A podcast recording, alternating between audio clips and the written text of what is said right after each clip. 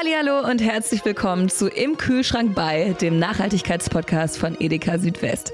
Ich bin Lola Weipert und ich bin heute bei Luisa Maria Schmidt. Auf ihrem Blog Bring Flavor Home, da gibt's Wein and Dine rund um die Uhr.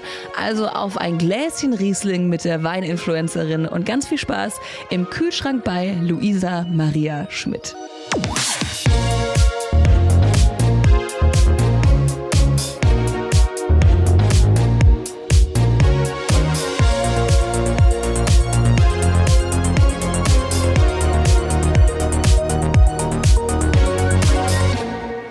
Mich unfassbar über meine heutige Gästin, weil es ist wieder eine geballte Frauenpower und diese Frau weint sehr gerne. Luisa Maria Schmidt, Weininfluencerin. Hallihallo. Hallo, Lola, freut mich. Wie oft musstest du diese nervige Frage beziehungsweise diese, diesen dämlichen Witz schon hören mit Weinen? Tatsächlich das erste Mal. Ich war gerade ein bisschen irritiert. Aber er ist, schon, er ist schon wahnsinnig dämlich, ne? Kann man schon sagen. Ja, das stimmt, das stimmt. Perfekt. Wunderbare Basis für ein noch wunderbareres Gespräch. Luisa, ich freue mich voll, dass du hier bist, weil du tust das, was wir alle gefühlt gerne tun. Wein trinken. Wein ist so grandios. Du kommst ja aus dem Siebengebirge. Ne? Aus dem Siebengebirge, genau. Und das ist ja, ich glaube, voller Wein, wenn ich mich nicht komplett irre. Ja, tatsächlich gar nicht, aber ich glaube, so die ersten Weinanbaugebiete sind nur eine Stunde so entfernt. Also man ist auf jeden Fall sehr, sehr schnell äh, in den Weinanbaugebieten Deutschlands unterwegs. Ich finde Wein, also Weinbau grundsätzlich, ich meine, ich komme aus Stuttgart, da, da gibt es überall Weinbau. Unsere Familie ist im Weinbau verankert, deswegen, ich kenne mich so ein bisschen aus, aber ich glaube, du bist da maximale Expertin. Du bist ja gelernte Restaurantfachfrau. Dann Richtig. hast du den Bachelor of Science in der internationalen Weinwirtschaft gemacht. Das heißt, du hast Wein studiert. Mhm, genau, ich habe Wein studiert in Geisenheim im schönen Rheingau, auch ein Weinanbaugebiet. Wer hätte das gedacht? Yes. Und dann hast du für verschiedene Weingüter gearbeitet, auch international und seit 2020 bist du Wine Consultant und Content Creator auf deinem Blog Bring Flavor Home. Richtig fancy Namen, oder? Richtig, richtig gut. Wie kamst du auf diesen fancy Namen, mit dem niemand gerechnet hätte? du, ich wollte eigentlich äh, tatsächlich nur über Wein schreiben und über Essen, weil ich eben aus der Gastronomie komme, gebürtig und halt mhm. eben Wein meine ganz, ganz große Leidenschaft, also nicht nur meine Berufung, sondern auch meine Leidenschaft ist.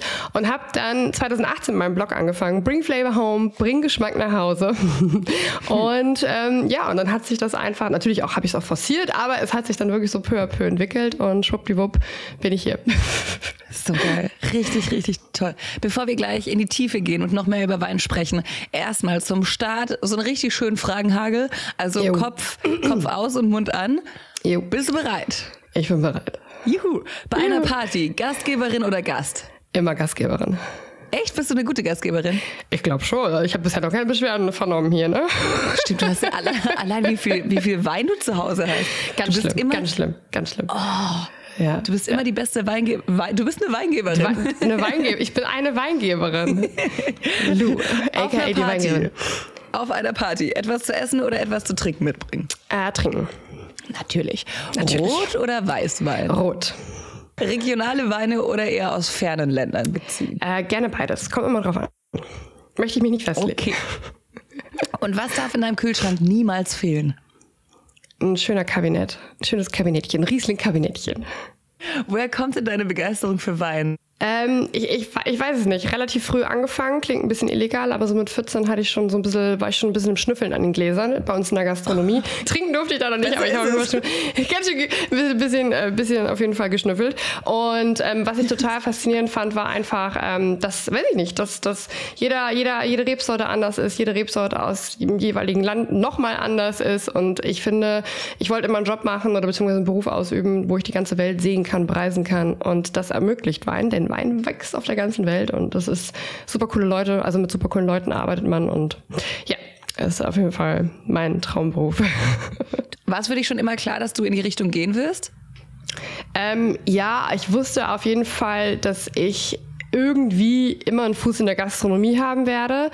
Und dann war relativ klar, also schnell klar, dass Wein und Essen meine große Leidenschaft ist und es in der Kombination einfach natürlich ein Dream-Team ist. Und mhm. ähm, ja, und irgendwie war es tatsächlich, also es klingt immer so total so bilderbuchmäßig, aber es war tatsächlich irgendwie immer klar, weil das ist einfach so mein Ding. Leute, mhm. Wein, lustig und Gastro und hat auch so einen ganz anderen Vibe. Und ich glaube, jeder, der irgendwie in der Gastro tätig ist, in der coolen Gastro, der weiß auch, was für ein Vibe gemeint ist. Ja. Oh, wie schön. Oder wie, wie lange bist du tatsächlich schon im Weinbusiness? Ähm, ich bin mit äh, tatsächlich 17 von zu Hause ausgezogen, bin dann in der Produktion gelandet in der Pfalz und im Rheingau und habe mit 18 angefangen, also direkt ja, doch mit 18, also Ende 18 war ich dann da und habe dann angefangen, äh, in Geisenheim zu studieren. Genau. Und seitdem bin ich in der Weinbranche, also ich würde jetzt so sagen, so zehn Jahre ungefähr. Ach geil. Wie kann man sich das vorstellen? Was machst du da täglich? Trinkst du dich täglich? Ja, genau. Ich glaube, das ist so äh, Vorurteil Nummer eins, dass ich 24-7 äh, irgendwie am Glas hänge und in zwei Jahren an Leberzirrhose sterbe. Nicht? also ähm, ich äh, habe tatsächlich einen ganz normalen klassischen Arbeitsablauf. Also ich stehe morgens wie jeder andere auch auf, es sei denn, ich habe wirklich hart gefeiert am Tag zuvor, aber auch wie bei jedem anderen Menschen. Ich stehe ganz normal um 7 Uhr auf, dann geht's los mit äh, E-Mails beantworten, Angebote schreiben, ja, ähm, Rechnungen schreiben und dann geht's weiter mit, keine Ahnung, äh, Content Creation, drei Tage die Woche ist am Videodreh, Videoschnitt, Videobearbeitung und, und, und, und, und, und Texte schreiben für meinen Blog und ja. Krass.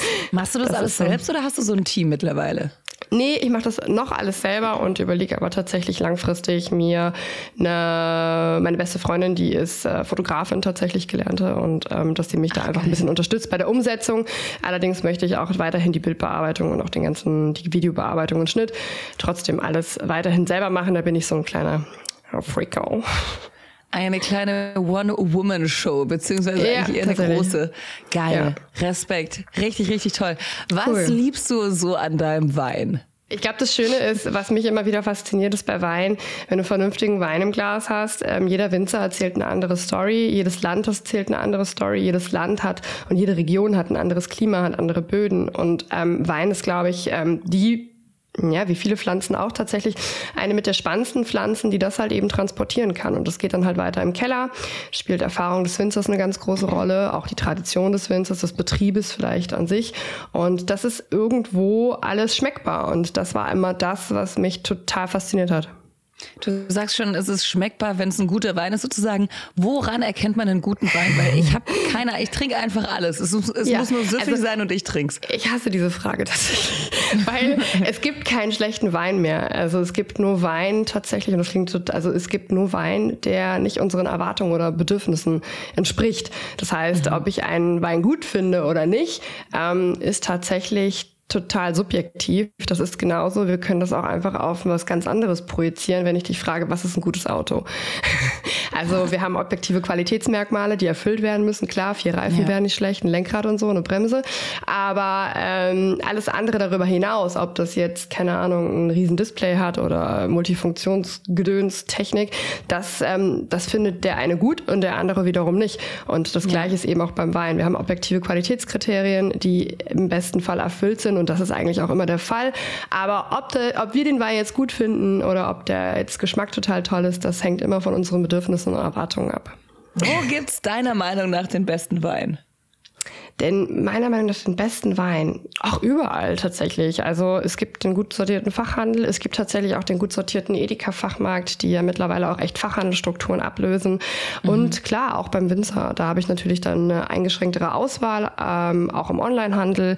Das kommt immer total auf ähm, das Geschäft, also ich sage jetzt einfach mal salopp Geschäft, es kommt tatsächlich aufs Geschäft an, was man ja. möchte und was man sucht. Spannende Frage, wie ich finde, zu der ich auch schon äh, eine Antwort habe, bin aber gespannt, was du sagst. Ist alkoholfreier Wein deiner Meinung nach so schlecht wie sein Ruf?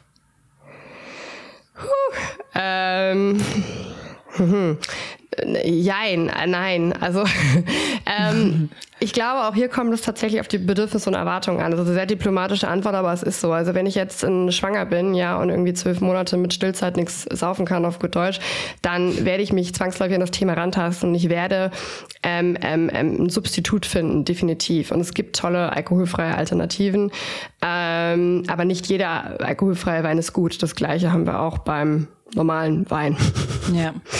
Okay, das war sehr diplomatisch gelöst. Ja, ist so. Also ich kenne tatsächlich alkoholfreie Alternativen, die ich sogar einfach auch trinken würde. Und es gibt auch ähm, tolle alkoholfreie Weine. Aber da kommt es halt wirklich ja, immer drauf an, mit welcher Erwartungshaltung gehe ich daran. Ne? Also wenn ich jetzt der Meinung bin, dass alkoholfreies Bier genauso wie Bier schmecken muss und ich davon auch einen Schwipper krieg, dann bin ich da halt verkehrt. Aber wenn ich da rangehe ja. und sage, Mensch, das kommt aber so ein bisschen an den Geschmack ran und damit kann ich mich anfreunden, dann ist das auf jeden Fall easy cheesy. Ne? Ja. Oder einfach Traubensaft, ist auch immer gut. Oder einfach Traubensaft. einfach schon bevor es soweit ist. Einfach bei der Hälfte des Gärens Schluss machen. Das ist auch lecker. Ja, ist auch lecker. Hast du eine Weinempfehlung für Anfänger? Also wenn ich noch nie, also wenn ich noch wirklich keine Berührungspunkte mit Wein hatte und ich wirklich jetzt mal so ein süffiges Starter-Ding haben will, dann ist tatsächlich für mich ähm, ein Riesling-Kabinett einfach der perfekte Einstiegswein. Ähm, weil der hat, der hat Frucht, der hat Säure, der hat Alkohol, der tut aber nicht so weh. Der, gerade so bei Einsteigern ist ja meistens so, dass sie sagen, hm, ah, der ist aber irgendwie so komisch trocken oder ich weiß nicht, mhm. irgendwie kann ich schlecht zuordnen. Und ich glaube, so ein Kabi Riesling, damit kannst du nie was verkehrt machen. Und das ist für mich immer so, eine ganz coole Nummer, um so einen Einstieg in Wein zu finden, weil die meisten starten nie mit trockenen Wein, sondern die starten eher mit sowas halbtrockenem, was völlig legitim in Ordnung ist und was auch Spaß macht. Na. Mhm. Und ist ein teurer Wein immer besser als ein günstiger, deiner Meinung nach? Äh, nö, auf keinen Fall. Also ich würde sagen, guter Wein beginnt so äh, 5 Euro plus. Ich glaube, mhm. dass man für 7,50 Euro schon sehr, sehr viel Wein äh, bekommt. Ähm, ja. Da kommt es natürlich auch immer darauf an, was das dann für ein Produzent ist. Da muss man auch einfach mal ein bisschen hier die Google-Maschine anhauen, einfach mal den Namen einhauen und einfach mal gucken, was ist denn das überhaupt für ein Winzer? Ich meine, das machen wir ja bei anderen Produkten auch. Warum ja. sollen wir das nicht bei Wein machen? Greifst du eher zu Wein aus Deutschland oder ich sag mal regionalem Wein oder eher überregional beziehungsweise international? Oh, das kommt tatsächlich immer darauf an, worauf ich Lust habe. Und ich habe da auch eigentlich nie Interesse daran, mich festzulegen, weil dann würde ich mir den Spaß an Wein kaputt machen. Also mhm. jetzt am Wochenende haben wir Piemont getrunken, ähm, ganz tollen Barbera tatsächlich, ähm, der mir unfassbar viel Spaß momentan macht. Und äh, als Apero haben wir einen geilen Riesling-Kabinett von der, von der Saar getrunken. Mhm. Ähm, das ist ja das Schöne an Wein. Ich glaube, wenn man sich da einschränkt und sagt, ah, ich trinke nur deutschen Wein, ah, ich trinke nur Italien, italienischen Wein kann man ja machen, aber dann würde ich mir meine komplette Leidenschaft kaputt machen. Ja. Ich trinke auch super gerne Chenin Blanc aus Südafrika, ist eine große Leidenschaft von mir. Das kommt tatsächlich immer drauf an, wo, wo, wo so dein Gusto gerade abhängt. Mhm. Würdest du sagen, Biowein ist gleich besser und nachhaltiger? Äh, nö. Also wir haben ja im Prinzip vier Formen der Bewirtschaftung im Weinbau. Also eine, also einmal der konventionelle, der integrierte Weinbau, der ökologische und halt der biodynamische. Puh, also ich würde jetzt gar nicht, ich finde das immer sehr, sehr schwierig, weil es gibt auch konventionelle Winzer, also konventionell klingt immer so hart, aber es gibt auch Winzer, die arbeiten konventionell und äh, machen aber eine fantastische Arbeit im Weinberg ohne sich, ohne, ohne eine Zertifizierung. Ich glaube, okay. für mich ist eine Bewirtschaftungsform sehr, sehr wichtig. Ähm, es ist die äh, biodynamische, aber auch hier ähm, ist auch nicht alles Gold, was glänzt. Also ich glaube, man muss das immer so ein bisschen individuell beim Winzer vor Ort betrachten. Aber jetzt pauschal zu sagen, dass das jetzt alles, also das Schubladendenken, dieses Schwarz-Weiß, da bin ich absolut kein Fan von. Mhm. Okay. Also weil wenn, ne, ich würde jetzt per se eher mal zu Biowein greifen, weil ich mhm. dann denke, es sei nachhaltiger, aber das ist de facto nicht der Fall. Finde ich nicht, weil zum Beispiel, wenn du jetzt Eier kaufen gehst, also blödes Beispiel, aber ich versuche das immer auf normale Lebensmittel zu projizieren, weil Wein immer so unnötig verkompliziert wird. Wenn du jetzt irgendwie einen lokalen, also einen regionalen Bauer hast, lebst auf dem Land und hast einen Bauer direkt nebenan und der bewirtschaftet seinen Hof konventionell, aber macht das wirklich vernünftig und du gehst einfach rüber und holst dir sechs Eier und du weißt, die sind frisch und die schmecken dir gut, ähm, warum soll ich dann Bio-Eier aus Spanien kaufen? Verstehe ich nicht. Ja, voll. Das stimmt. Also weißt du, ich meine so, also ja. warum soll ich jetzt Bio-Wein aus Spanien für 1,90 Euro kaufen, wenn ich den Wein von meinem Nachbar, Nachbarswinzer für 5,90 Euro kaufen kann, weiß, wie der arbeitet, beziehungsweise bin der Meinung, dass ich weiß, wie er arbeitet und habe da einfach eine persönliche, einen persönlichen Bezug zu und kenne die Weinberge etc. pp. und kann das vielleicht besser beurteilen als ein 1,90 Euro Bio-Wein aus Spanien. Weiß ich jetzt nicht, ob das wirklich nachhaltiger und besser ist oder ob man da wirklich mehr vom ja. Geschmack hat. Also ähm, ich glaube, da muss jeder selber mit sich hart ins Gericht gehen. Okay, verstehe ich. Worauf kann man eigentlich achten, wenn man seinen Weinkonsum nachhaltiger gestalten will? Ja, regional halt zu kaufen. Ne? Und sonst gibt es sonst noch irgendwas? Achso, äh, ja, reg regional zu kaufen. Ich glaube, hm, naja, das beginnt ja auch bei Verpackungsmaterialien. Ne? Also das ist für mich, glaube ich, so das größte Problem, finde ich, oder das offensichtliche, offensichtlichste Problem, gerade wenn du so Weinlieferungen bekommst aus Italien. Jeder, der schon mal eine Weinlieferung aus Italien bekommt, der rennt schreien im Kreis, spätestens beim Auspacken. Also ich habe sowas noch nie erlebt. Spätestens wenn du das Verpackungsmaterial siehst und du weißt gar nicht, woher das kommt, sagst du, okay, das muss Italien sein. Also das ist wirklich eingepackt in Styropor mit Plastikbänder noch drumherum in mhm. einer Pappkartonage. Also echt Wahnsinn. Ich denke, mein Gott, wie kann man Wein so umständlich und so Müll produzieren, verpacken? Ähm, ich glaube, Verpackungsmaterial, ich weiß jetzt nicht wirklich, ja, man könnte auch sagen, hm, ist jetzt, fangen wir bei Verschlussarten an, ja, ist Kork wirklich noch so nachhaltig oder sagt man eher, man geht hin zu einem klassischen Schrauber, also zu einer Screwcap oder zu Glasverschlüssen, weil ich meine, für Kork muss halt eben auch gepflanzt werden, abgeholzt werden, etc. pp. Ah, ist schwierig. Und dann, naja, und dann geht's ja auch wiederum um die Bewirtschaftungsform. Ne? Also wenn ich jetzt wirklich sage, ich möchte wirklich nachhaltig trinken, dann wäre mir würde ich jetzt nicht so darauf achten, was konventionell oder Bio angeht, aber da bin ich dann schon so ein Verfechter, wenn dann von ganzem biodynamischem Weinanbau und dann auch bitte zertifiziert. Also dann mhm. nicht sagen, ich mache biodynamischen Weinanbau, kommuniziere das nur fürs Greenwashing, aber hau mir kein Label drauf, einfach um da immer mir noch ein Fensterchen offen zu lassen. Ne? Also das ist für mich auch so eine Solidaritätsfrage und das ist ja, ja auch eine Form der Nachhaltigkeit. Ne? Also das sind so, also da gibt es etliche Aspekte, ähm, was, was einen nachhaltigen Wein dann wiederum ausmacht. Also da kann man echt spinnen von, wie gesagt, Verpackung über Herkunft, über äh, äh, äh, Zertifizierung. Lass uns mal übers, über äh, internationale äh, nicht nur Trinken, sondern auch Essen sprechen. Wie findet man eigentlich raus, welche, welcher Wein zu welchem Essen passt? Weil ich bin ja immer so überfragt, wenn ich entweder koch oder aber essen gehe, dann denke ich mir jedes Mal so, oh Gott, welch, welcher Wein passt da jetzt? Passt überhaupt einer? Oder gibt's da so eine Faustregel? Mm, also es gibt ähm, ja, es gibt mehrere Faustregeln, aber ich rate den Leuten einfach immer, probieren geht über studieren, einfach ausprobieren. Also wir können natürlich jetzt auf Säurekomponenten, Tanninkomponenten etc. pp eingehen, aber ich glaube, ähm, in, im Zweifel immer den Wein nehmen, der auch in der Region wächst. Also beispielsweise, wenn du jetzt sagst, du willst einen Wiener Schnitzel machen, Kalbschnitzel, dann nimm einfach einen grünen Berliner. Wenn du mhm. sagst, du willst einen Bœuf Bourguignon kochen, also ein, ein Rotweinfleisch, jetzt mal salopp ausgedrückt, aus dem Burgund, dann trink halt auch einen Burgunder dazu, dann trink einen Spätburgunder dazu.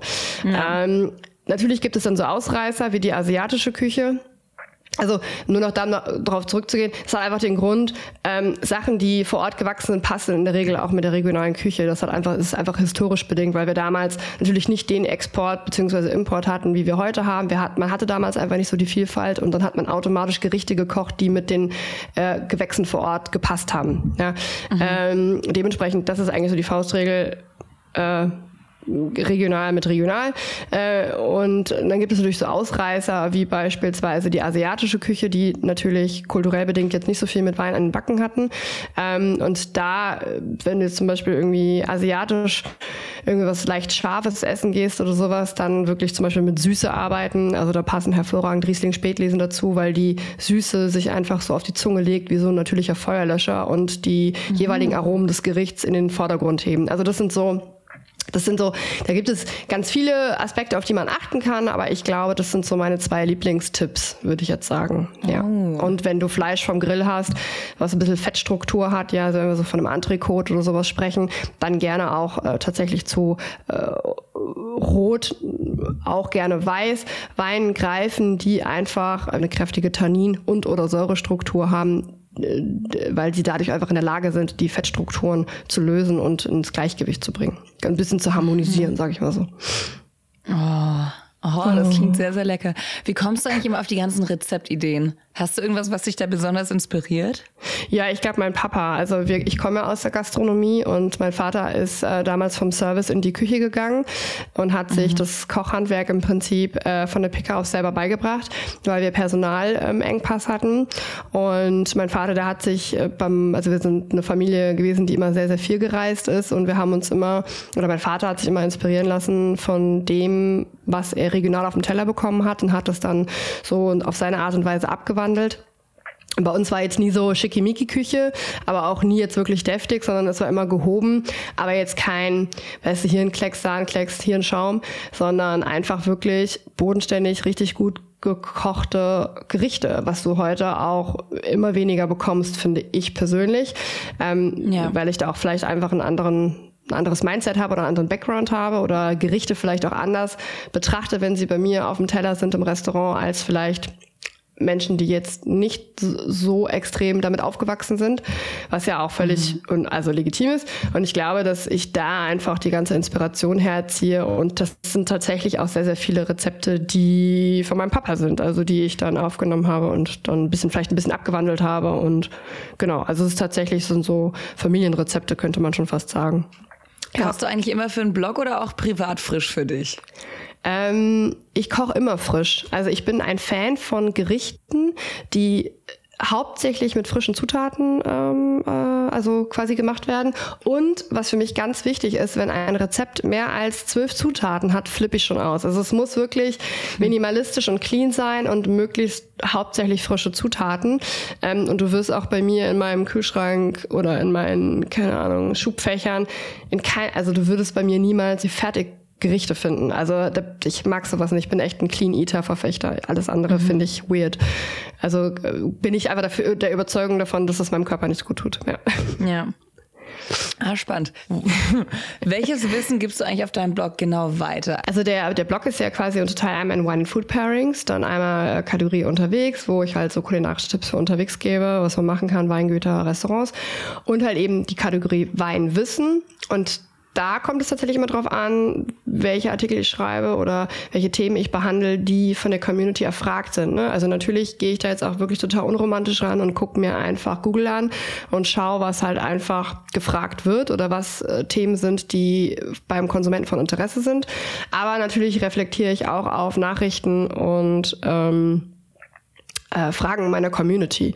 Ähm, mhm. Und daraus bastel ich dann auch oft Blog-Einträge. Ja, also das sind so Sachen wie Hast du eine Weinglasempfehlung? Was ist das perfekte Weinglas? Oder worauf soll ich achten bei der Kombination von Wein und Essen? Oder ähm, hast du Tipps für Südtirol? Was ist eigentlich so besonders am Südtiroler Weinbau oder Südafrika? Also es kommt mal wirklich tatsächlich drauf an. Und ähm, ja, da so bespiele ich das halt einfach. Ne? Gibt es ein perfektes Weinglas? Ja, definitiv. Also ich sage halt immer, es gibt das technisch perfekte Weinglas, unabhängig von Hersteller und der Machart. Also du hast ja einmal so maschinell gefertigte, die halt super robust sind, sage ich jetzt mal. Und es tut dann auch nicht so weh im Portemonnaie, wenn so eins davon kaputt geht, weil die so im Schnitt, keine Ahnung, gutes maschinell gefertigtes Glas beginnt so bei 5, 6 Euro, würde ich jetzt sagen. Und dann hast du natürlich die mundgeblasenen Gläser. Mhm. Ähm, die wirklich so bei 30 Euro, 35 Euro anfangen, ähm, die auch spülmaschinenfest sind, aber die sind natürlich wesentlich dünner und filigraner und, und, und ja, muss man schon ein bisschen vorsichtiger mit umgehen, sage ich jetzt mal beide Gläser funktionieren. Ähm, ich persönlich finde Mundgeblasen immer so ein bisschen sexier, aber wenn ich jetzt auf eine Gartenparty gehe, dann werde ich mich hüten und da meine, meine, sag ich jetzt mal, meine Zalto-Gläser auspacken. Aber das Wäre technisch. witzig. aber das technisch. Kommt auf die Leute an. Also da bin ich dann schon ein bisschen picky. Ne? So, also da denke ich mir so, ah, hm, weiß ich nicht, ob nicht, dass die das kaputt macht. nee, aber das technisch perfekte Glas ist im Prinzip tulpenförmig. Ne? Also und dann hast du also tulpenförmig, das ist, dass du unten einen Bauch hast und oben läuft es so ein bisschen zu der Nase zusammen, dass sich unten im Bauch die Aromen entfalten können und dann quasi zur Nase gebündelt hochlaufen. Es sollte einen Stiel haben, es sollte glasklar sein, es sollte frei von irgendwelchen Schliffen oder Gravuren sein. Mhm. Und ähm, das ist dann im Prinzip ein technisch perfektes Glas und man braucht dann jetzt auch nicht zwangsläufig ein Glas für Burgunderweine, ein Glas für Bordeauxweine, sondern wir arbeiten auch in wirklich in klassischen Fachverkostungen arbeiten wir immer mit einem Glas, unabhängig davon, ob es dem Wein jetzt schmeichelt oder nicht. Und das nennen wir das Universalglas. Und ähm, ich persönlich arbeite fast ausschließlich mit einem Universalglas. Da trinke ich Schaumwein raus, Portwein raus, Sherry raus, Rotwein raus, Weißwein raus, alles trinke ich daraus, Roséweine ähm, weil ich dann einfach einen konstanten Einblick habe, äh, beziehungsweise kann den Wein konstant eben beurteilen. Wein, Wein ist ein sehr, sehr schönes Thema und es ist noch schöner, wenn man da so viel wie du drüber, drüber weiß. Das ist richtig spannend. Ich kann dir jetzt auch noch Ewigkeiten zuhören. Wir, wir sprechen aber schon gefühlt eine halbe Ewigkeit. Deswegen äh, tausend Dank dir für deine Zeit. Es war super spannend. Hat mich gefreut, hier zu sein. Vielen Dank für euer Interesse, für dein Interesse am Thema Wein. ja. Ich hoffe, ihr seid jetzt ein bisschen schlauer, was Wein und all seine Facetten angeht. Ich bin's auf jeden Fall. Und falls ihr übrigens mehr über die Folge oder den Podcast im Allgemeinen wissen wollt, dann schaut auf unserer Website vorbei, abonniert und folgt uns auch gerne auf Spotify, auf Instagram und einfach überall.